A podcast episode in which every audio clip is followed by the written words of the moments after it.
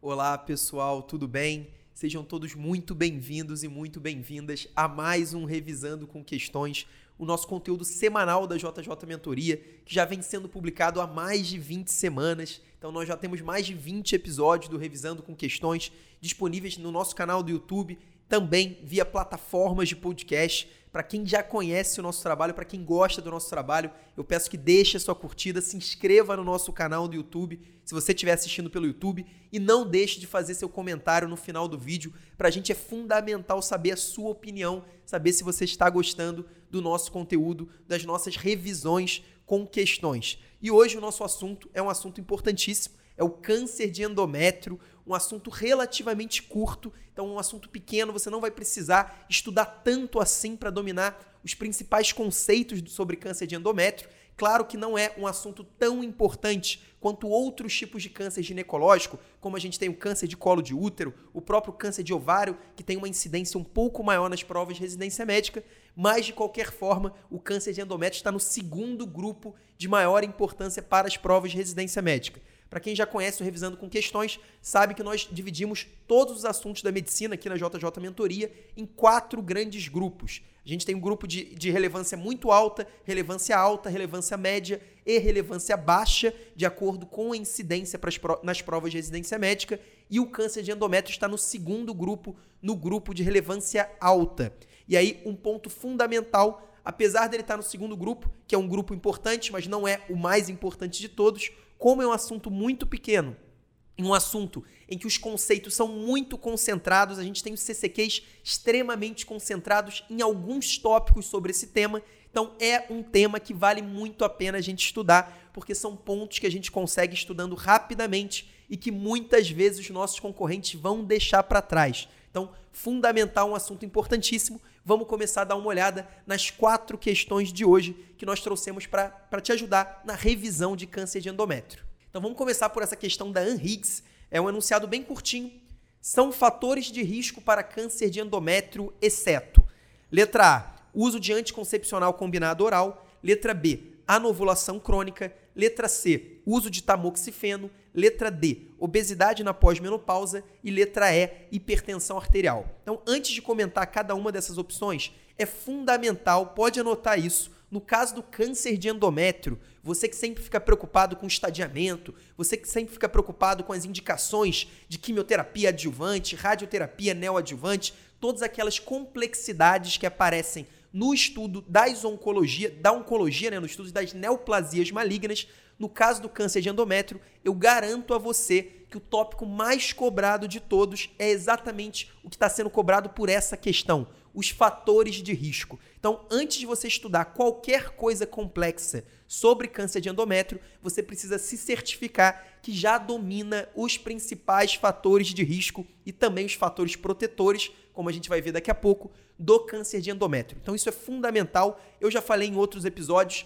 que, no caso da ginecologia e da obstetrícia, de uma maneira geral, as bancas adoram os fatores de risco. Então você vai ver sendo cobrado fatores de risco para diversas condições ginecológicas e obstétricas. Você vai ver fatores de risco de, do descolamento prematuro de placenta, do DPP, da placenta, da, da placenta prévia. Você vai ver os fatores de risco para todos os tipos de câncer ginecológicos. Sempre são muito importantes e muito cobrados. Agora, no caso do câncer de endométrio, é o tópico mais cobrado. Então você não pode deixar de saber, até porque a gente vai ver que apesar do câncer de endométrio e o câncer de colo de útero serem duas neoplasias malignas que atingem, o útero, claro, no caso do câncer de colo de útero é no colo uterino, no caso do endométrio é no endométrio, mas são dois tipos de neoplasia maligna que atingem o útero. Apesar disso, os fatores de risco para esses dois tipos de câncer são muito diferentes, são completamente diferentes. E como as bancas de residência médica adoram comparações, você precisa saber esses contrastes, essas diferenças para acertar questões.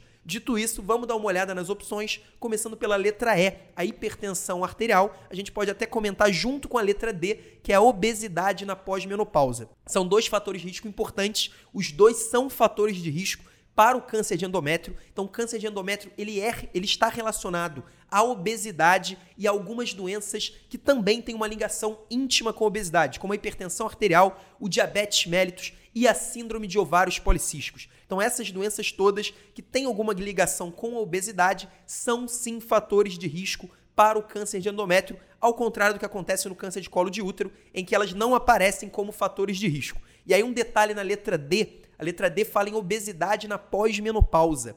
A banca da Anhiggs foi bastante cuidadosa, porque existe sim evidência que a obesidade apenas no período pós-menopausa é um fator de risco para o câncer de endométrio. Não se sabe bem a fisiopatologia, o mecanismo disso, mas fato é que após a menopausa, a obesidade é um fator de risco e antes da menopausa ela não é. Inclusive, é existe uma polêmica se ela é ou não um fator protetor. Então é importantíssimo esse CCQ, esse conceito.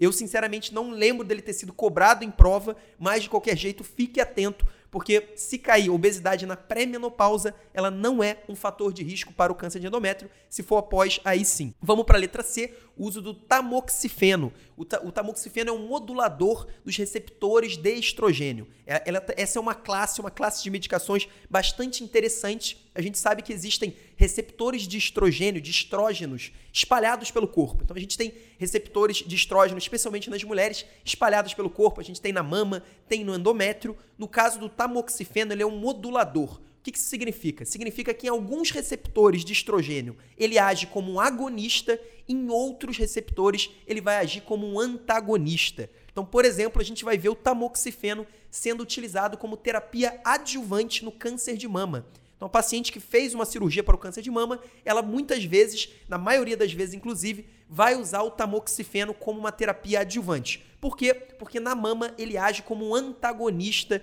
dos receptores de estrogênio.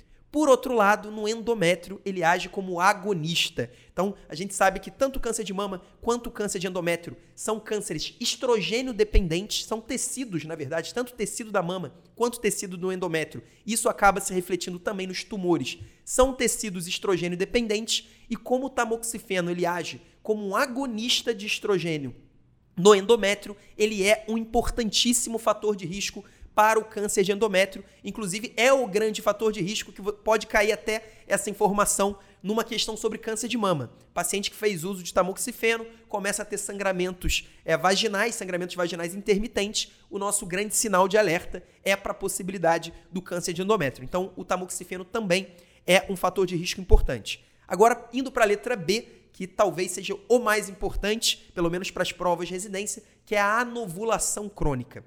Na verdade, o grande fator de risco para o câncer de endométrio é quando a gente tem um excesso de estímulo de estrogênio sem a oposição da progesterona. Então, quando a gente tem muito estrogênio sem a oposição da progesterona, esse que é o grande risco para o desenvolvimento de uma neoplasia endometrial. Então, por que, que a ovulação crônica, é, a ovulação crônica se encaixa exatamente nisso? Quando a paciente não ovula, ela não tem aquele aumento na produção de progesterona que deveria ocorrer na segunda metade do ciclo menstrual. Então, seja qual for a causa da anovulação crônica, a gente tem como causa clássica a, a, a síndrome de ovários policísticos, que eu, que eu já falei, inclusive, no início desse comentário, mas qualquer que seja a causa de anovulação crônica, se a paciente tem um excesso de estrogênio sem a oposição da progesterona, é um fator de risco importantíssimo para o câncer de endométrio. E aí, para quem não lembra, a terapia de reposição hormonal, a famosa TRH, para paciente no climatério, no paciente no pós-menopausa, se a gente faz somente estrogênio sem o progestágeno para pacientes que possuem um útero, elas têm um risco muito grande de desenvolverem um câncer de endométrio e por isso, inclusive, isso está contraindicado. Sempre que uma paciente tem útero, a paciente não fez esterectomia, e ela vai usar a TRH, a indicação que a gente faça TRH com estrogênio e progestágeno. É obrigatório a gente usar o progestágeno em todas as pacientes que possuem o útero e que vão usar a TRH. Lembrando, a TRH também é um fator de risco para câncer de endométrio. E aí, por fim, a letra A, que é o gabarito da questão, a única que não é um fator de risco para câncer de endométrio, o uso do anticoncepcional combinado oral. Esse é um CCQ fundamental, é até um pouco manjado, a maioria das pessoas já sabem, mas não custa nada a gente enfatizar, a gente ratificar. Os anticoncepcionais combinados orais são fatores protetores contra o câncer de endométrio. Diminuem mais ou menos 30 a 50% o risco. Então há uma grande redução de risco relativo para o desenvolvimento do câncer de endométrio em pacientes que fazem o uso de contraceptivos hormonais. Isso é fundamental. Não confunde os contraceptivos hormonais, que são feitos ou com estrogênio e progestágeno, ou somente com progestágeno, com a TRH. Não dá para confundir a TRH, especialmente se não tiver o progestágeno é um fator de risco importante para o câncer de endométrio. Já os contraceptivos, sejam os combinados, sejam somente com progestágeno, são fatores protetores contra o câncer de endométrio. E aí, só para não deixar de falar de outro fator protetor, esse é um pouco mais polêmico, mas também é citado como fator protetor, exatamente o tabagismo. O tabagismo que é a principal causa de morte evitável do mundo, então é fator de risco para diversas doenças, diversas doenças importantíssimas. No caso específico do câncer de endométrio, o tabagismo não é um fator de risco e muitos o consideram como um fator protetor. Isso é muito importante. Se a gente for comparar com o câncer de colo uterino, aí sim o tabagismo é um fator de risco. Então anote isso esses são os tipos de pegadinhas que as bancas adoram cobrar. Eu tenho certeza que isso vai cair. Já deve ter caído esse ano, inclusive. Agora não vou lembrar em qual instituição, mas eu tenho certeza que isso é um CCQ que é cobrado todos os anos. Os fatores de risco e os fatores protetores do câncer de endométrio. Se você não lembra, dá uma revisada depois, dá uma segunda, é, assiste de novo esse comentário para você realmente dominar, para você consolidar esses conceitos que são fundamentais e que certamente vão voltar a ser cobrados em prova de residência médica. Agora vamos partir para a segunda questão, uma questão da Unesp. É, mulher de 68 anos apresentou episódio isolado de discreto sangramento há um mês. Antecedentes pessoais, ela, ela é gesta 2, parto 1, abortamento 1, cesárea 0. Obesidade, hipertensão e diabetes de difícil controle.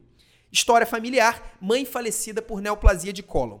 Ultrassonografia transvaginal. Espessamento endometrial focal de 8 milímetros com pedículo único ao estudo Doppler. A conduta mais adequada é: letra A, expectante, letra B, curetagem uterina de prova, letra C, biópsia excisional dirigida e letra D, biópsia às cegas. Se na primeira questão eu falei que os fatores de risco são o tópico mais cobrado sobre câncer de endométrio, esse, sem dúvida nenhuma, é o segundo subtópico mais cobrado, que é exatamente, na verdade, antes do, do, câncer de endométrio, é a nossa investigação do sangramento vaginal após a menopausa. Então a gente tem a paciente de 68 anos, obviamente essa paciente já teve a sua menopausa e ela está apresentando um discreto sangramento há um mês. Anota isso para você nunca esquecer. Qualquer paciente no pós-menopausa que apresente sangramento vaginal, a gente precisa investigar exatamente para excluir ou confirmar a hipótese diagnóstica de câncer endometrial. Isso é fundamental. Essa não é a causa mais comum. A causa mais comum de sangramento após a menopausa é a atrofia endometrial, mas obviamente, por ser a causa mais grave, a causa mais importante e a causa em que a gente consegue atuar para evitar, quem sabe, um prognóstico pior, para evitar um óbito. Então, o, o nosso grande objetivo vai ser sempre excluir ou confirmar essa hipótese diagnóstica de câncer de endométrio. É obrigação. E como que a gente vai fazer essa investigação? O primeiro exame é exatamente esse que foi solicitado é, pela banca, né, né que estava no enunciado da banca, que é a ultrassonografia transvaginal, em que a gente vai avaliar a espessura do endométrio. Em pacientes que não usam o TRH, a terapia de reposição hormonal, a, a espessura endometrial deve ser no máximo de 4 ou 5 milímetros, dependendo da referência. Se for acima de 4 ou 5 milímetros, a gente liga o nosso sinal de alerta e parte para o segundo passo da investigação. Para pacientes que usam o TRH, a gente vai tolerar uma, uma espessura endometrial de 8 a 9 milímetros, dependendo também da referência. E aí, se for acima disso, aí a gente vai ligar também o alerta e vai partir para o segundo passo. E aí, quando a gente fala em segundo passo, obviamente a gente está falando da biópsia. A gente precisa biopsiar um fragmento do endométrio para verificar se existe ou não uma neoplasia maligna. E aí, qual que é o melhor método? Qual que é o padrão ouro para a gente fazer isso? É exatamente a biópsia dirigida por uma esteroscopia. Então, a gente faz uma esteroscopia, visualiza a cavidade endometrial e vai ver qual é o local onde tem um possível tumor. A gente vai ver as alterações da mucosa, as alterações do endométrio e vai fazer a biópsia tecidual dirigida. Agora, se a gente não tiver acesso a uma esteroscopia, se isso não for possível, a gente deve, a gente pode e deve fazer também a biópsia às cegas que está ali na letra D. Isso pode ser feito com uma curetagem uterina, em que é retirada uma grande quantidade de tecido endometrial para a gente verificar se existe ou não um câncer. Mas sem dúvida, a conduta mais adequada, que foi o que a banca pediu nesse caso, é ali a letra C, uma biópsia excisional dirigida por uma esteroscopia. Por quê? Porque a gente tem uma paciente no pós-menopausa com sangramento vaginal e que tem um endométrio espessado, com uma espessura maior do que o normal, e a gente poderia até falar que ela tem alguns fatores de risco aí para o câncer de endométrio. Nós temos obesidade, hipertensão e diabetes de difícil controle são todos fatores de risco. Obesidade, como a gente falou na última questão, apenas no período pós-menopausa, mas de qualquer jeito, a nossa conduta, sem dúvida nenhuma, vai envolver uma biópsia do endométrio para a gente confirmar ou excluir a hipótese diagnóstica e o melhor método para isso é uma biópsia dirigida por, por esteroscopia, por isso o gabarito da letra C, outro assunto importantíssimo, outra questão muito representativa sobre câncer de endométrio. Agora vamos continuar para uma questão do SURSE, a prova unificada do Ceará, né, que atualmente é conhecida como PSU de, do Ceará. É uma paciente de 50 anos, G3, P3, A0, sem comorbidades, há seis meses apresenta irregularidade menstrual, com intervalos de 60 a 90 dias, e episódios de sangramento transvaginal de grande monta com coágulos. Ao exame, apresenta-se estável hemodinamicamente, exame ginecológico sem alterações trouxe resultado de exame anatomopatológico de curetagem semiótica realizada há um mês, cujo laudo foi compatível com hiperplasia endometrial com atipias. Sobre o melhor, sobre o melhor tratamento a ser tomado, assinale a assertiva correta. Letra A, esterectomia abdominal total. Letra B, esterectomia laparoscópica supracervical com extração uterina por morcelamento. Letra C, terapia de baixa dosagem de progestogênio cíclico por via oral por 3 a 6 meses e biópsia endometrial ambulatorial anualmente. E por fim, a letra D, terapia com alta dosagem de progestogênio oral diários contínuo por 3 a 6 meses e biópsia endometrial ambulatorial semestralmente. Então essas opções podem até parecer muito confusas, mas na verdade essa questão nada mais é do que um passo à frente do que a gente viu na questão anterior. Na questão anterior, a gente viu uma paciente com suspeita de câncer de endométrio, então uma paciente no pós-menopausa com sangramento menstrual, em que a gente fez a ultrassonografia e tinha uma espessura endometrial aumentada e por isso a gente indicou a biópsia. E aí nessa questão, depois da biópsia, chega o resultado da análise histopatológica. Claro que o resultado poderia ser um carcinoma invasor, poderia ser já o câncer de endométrio, mas nesse caso o laudo foi compatível com hiperplasia endometrial com atipias. Então, esse é outro ponto, outro CCQ importantíssimo. E quando a gente tem um laudo de câncer de endométrio, obviamente a nossa conduta vai ser o estadiamento e tratamento da neoplasia, como a gente vai ver na próxima questão. Mas mais comum do que o câncer de endométrio, pelo menos nas provas de residência, vai ser exatamente esse laudo, um laudo que demonstra uma hiperplasia endometrial. O que, que a gente faz em casos como esse? Nesse caso, existem duas classificações da hiperplasia. Existe a hiperplasia complexa ou simples, inclusive nesse caso a banca nem citou, nem citou essa, essa informação, e existe a outra informação, que é a informação essencial e que vai modificar completamente a nossa conduta, que é exatamente se existem ou não as atipias. Nesse caso, a banca do Surse falou que existe uma hiperplasia endometrial com atipias. Nesse caso, a melhor conduta sempre vai ser, quase sempre vai ser, a histerectomia total. Então a gente vai tirar completamente o útero através de uma histerectomia abdominal total. Essa é a conduta no caso de hiperplasia com atipias. A única exceção a essa regra é em pacientes que, porventura, tenham uma hiperplasia com atipias, mas são pacientes muito jovens e pacientes que a gente consegue é, acompanhar ambulatorialmente. Então, um paciente muito jovem com desejo reprodutivo e que a gente consegue acompanhar, a gente pode usar apenas o progestágeno, que é uma opção, né, no caso da hiperplasia endometrial. A gente faz o uso do do progestágeno e acompanha essa paciente muito de perto, Se essa hiperplasia não for revertida, ou, claro, evoluir para um câncer de endométrio, aí, obviamente, a gente muda a nossa conduta, mas em pacientes jovens com desejo reprodutivo, mesmo hiperplasia endometrial com atipia, a gente pode ter uma conduta diferente. De qualquer forma, isso é a exceção da exceção.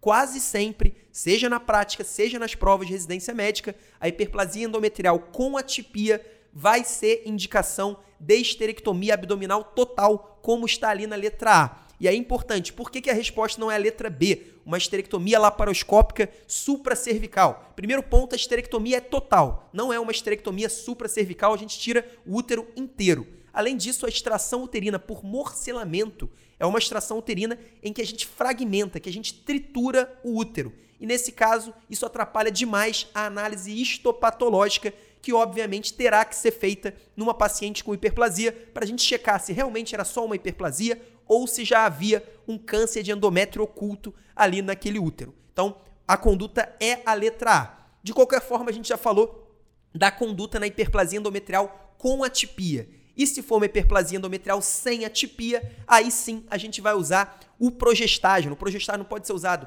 através de um DIL o DIU, a, Mirena, né, que é o DIU com progestágeno, ou mesmo progestágeno oral. E, e se for uma paciente muito jovem, uma paciente com risco muito baixo para câncer de endométrio, a gente pode até acompanhar clinicamente sem fazer o progestágeno. Então, simplesmente só acompanhar. Isso no caso da hiperplasia sem atipia. E aí eu tinha falado que as hiperplasias também podem ser classificadas em simples ou complexas. Nesse caso, essa classificação confunde muito mais do que ajuda, porque o grande ponto que vai determinar a nossa conduta é se existem ou não atipias e não se a hiperplasia é simples ou complexa. De qualquer forma, se for uma hiperplasia complexa, a gente vai aumentar ainda mais a nossa indicação para esterectomia total. Se for com atipia e complexa, mesmo em pacientes jovens, a gente vai evitar acompanhar apenas clinicamente, a gente tem que tirar o útero exatamente pelo risco muito alto de evolução para o câncer de endométrio, e a mesma coisa para as hiperplasias simples. De qualquer forma, simples e complexa, você pode até esquecer se você estiver achando isso muito difícil. Foca nas atipias. Se você memorizar a conduta na hiperplasia endometrial com atipia, que quase sempre vai ser esterectomia total, e a hiperplasia sem atipia, que quase sempre vai ser o uso do progestágeno, eu tenho certeza que você vai acertar praticamente todas as questões de prova de residência médica sobre o assunto. Então, gabarito, letra A. Agora, por fim, uma questão da Unifesp. Vamos dar uma olhada no enunciado. Durante um procedimento de esterectomia total abdominal em paciente de 50 anos de idade, o laudo da biópsia de congelação foi conclusivo para adenocarcinoma endometrial com invasão miometrial menor do que 50%, sem comprometer colo uterino. Qual o tempo cirúrgico complementar imprescindível nesse caso? Letra A, linfadenectomia retroperitoneal. Letra B, omentectomia infracólica. Letra C, salpingoforectomia bilateral. Letra D, linfadenectomia pélvica. E letra E, colpectomia proximal. Então, primeiro ponto, como é feito o estadiamento do câncer de endométrio? O, o estadiamento do câncer de endométrio é cirúrgico, assim como no câncer de ovário e em alguns outros tumores ginecológicos. Isso é importantíssimo. A gente, a conduta padrão no câncer de endométrio vai ser a cirurgia. E aí a cirurgia vai ser uma esterectomia total com anexectomia bilateral. Essa é o básico da cirurgia de estadiamento para o câncer de endométrio. Só que nesse caso a banca ela não perguntou somente qual é o procedimento. Ela já deu o resultado da biópsia de congelação. O que é a biópsia de congelação? É a biópsia que é feita no momento, na sala cirúrgica, e que o cirurgião já tem o resultado, pelo menos o resultado parcial. Claro que o resultado depois pode mudar com a análise da peça, mas de qualquer forma o cirurgião já tem um resultado parcial e ele pode utilizar daquele resultado para ter a conduta ideal de acordo com aquilo. Nesse caso, a banca diz que houve uma invasão miometrial menor do que 50% e o tumor não compromete o colo uterino. Então, a gente não vai falar sobre o estadiamento exato do câncer de endométrio, mas de qualquer jeito é importante você saber que o estágio 1 é quando o câncer de endométrio está restrito ao útero, sem invadir o colo uterino. O estágio 2 é quando ele, ele invade o estroma do colo uterino, então ele já invade é, a cervice, que é um ponto importante do estadiamento. O estágio 3 é quando ele ultrapassa os limites do útero. E o estágio 4 são as metástases à distância ou quando ele compromete órgãos é, adjacentes, como a bexiga, por exemplo. Então, esse é basicamente o estadiamento do câncer de endométrio. Nesse caso, a banca diz que ele não comprometeu o colo uterino, então ele está dentro do estágio A, e aí você não precisa memorizar, mas uma invasão miometrial menor do que 50% nos diz que esse é um tumor estágio 1A. Então é um tumor extremamente precoce e o nosso tratamento poderá ser o mais conservador possível. A gente não vai precisar, pelo menos a princípio, de radioterapia adjuvante, que seria necessário no caso do, de um tumor que invadisse o colo uterino ou que invadisse órgãos adjacentes, a gente não vai precisar de quimioterapia. A cirurgia vai ser a cirurgia padrão, que é exatamente a esterectomia total com anexectomia. Então, é obrigatório a salpingo-oferectomia bilateral, como está ali na letra C. Esse é um procedimento obrigatório e que faz parte da cirurgia de estadiamento e tratamento do câncer de endométrio. Porém, essa questão não ficou livre de polêmicas. Ela tem ali na letra A a linfadenectomia retroperitoneal e na letra D a linfadenectomia pélvica.